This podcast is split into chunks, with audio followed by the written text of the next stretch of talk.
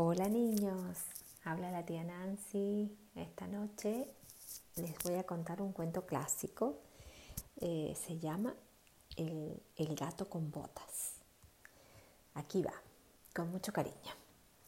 Érase una vez un viejo molinero que tenía tres hijos. El molinero solo tenía tres posesiones para dejarles cuando se fuera por un largo tiempo de viaje su molino, un burro y un gato. Él estaba a punto de irse cuando llamó a sus hijos para hacer el reparto y que se hiciera cargo cada uno de una de las cosas. Hijos míos, quiero dejarles eh, esto que tengo antes de partir, les dijo. Al hijo mayor le tocó el molino, que era el sustento de la familia.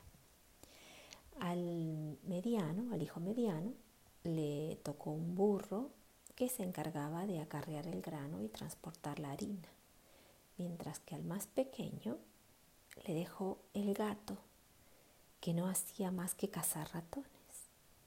Dicho esto, el padre se fue a un viaje muy largo.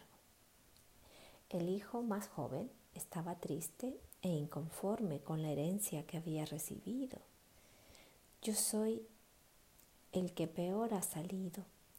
¿Para qué me hubiese servido este gato? pensaba en voz alta.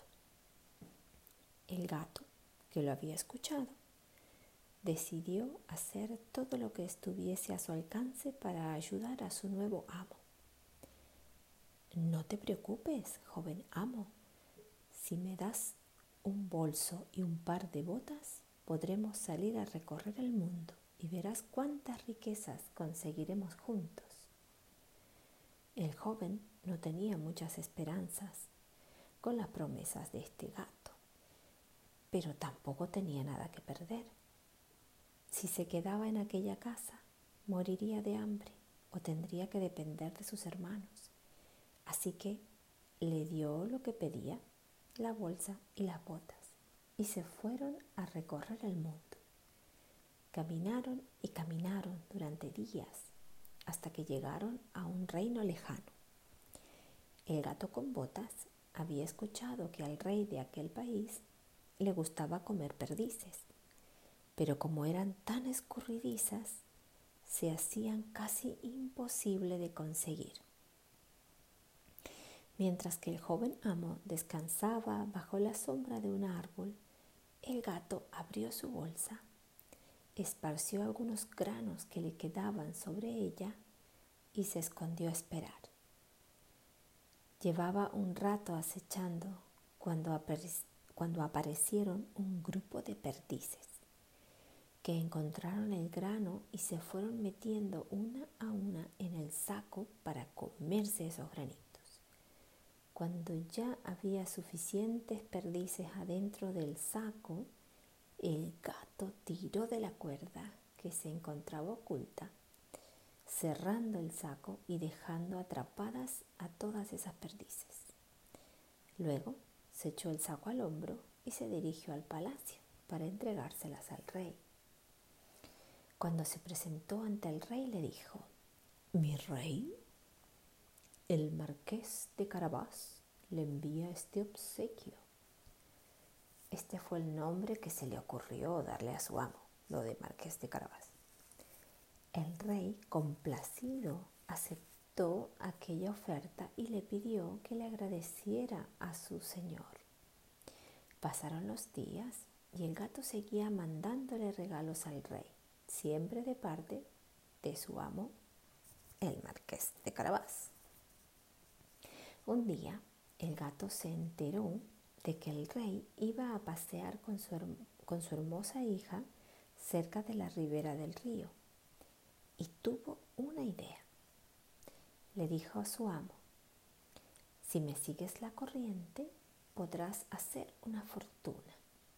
Solo quítate la ropa y métete al río. Así lo hizo el hijo del molinero hasta que escuchó a su gato gritando. ¡Socorro! ¡Auxilio! Se ahoga el marqués de Carabás. Le han robado sus ropas. El rey, atraído por los gritos, se acercó a ver qué pasaba. Al ver que se trataba del marqués que tantos obsequios le había enviado a través del gato, lo envolvió en ropas delicadas y lo subió en su carruaje para que les acompañara en el paseo. el astuto gato se adelantó a la comitiva real y se dirigió a las tierras de un temido ogro, donde se encontraban trabajando unos campesinos.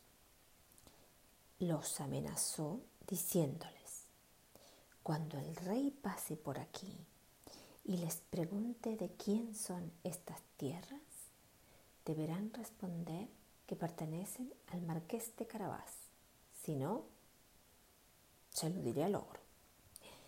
De esta manera, cuando el rey cruzó con su carruaje y preguntó a quién pertenecían aquellas tierras, todos los campesinos contestaron, son del señor Marqués de Carabás. Sí, sí, sí, sí, del Marqués de Carabás. Sí, sí, sí. Son del señor Marqués de Carabás. Así decían todos. Cuando el gato con botas se sentía muy complacido con su plan, se dirigió luego al castillo del ogro, pensando en reclamarlo para su amo. Ya había escuchado todo lo que el ogro podía hacer y lo mucho que le gustaba que lo adularan. Así que se anunció ante él con el pretexto de haber viajado hasta allí para presentarle sus respetos. Cuando estuvo solo con el ogro, el gato le dijo, me han dicho que es capaz de convertirse en cualquier clase de animal, por ejemplo, un elefante o un león.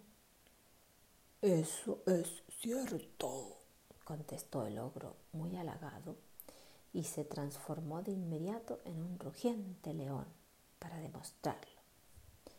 A lo que el gato contestó, sorprendente, ha sido increíble, pero me impresionaría más si pudieras transformarte en algo tan pequeñito como un ratón. Eso debe ser imposible incluso para un ogro tan poderoso como tú. El ogro, ansioso por impresionar al gato, se convirtió en un segundo en un, segundo, en un diminuto ratón.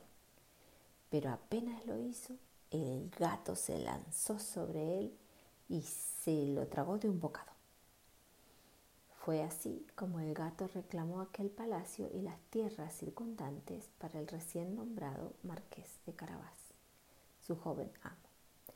Allí recibió al rey, que impresionado ante el lujo y la majestuosidad del castillo, le propuso de inmediato la mano de su hija en matrimonio.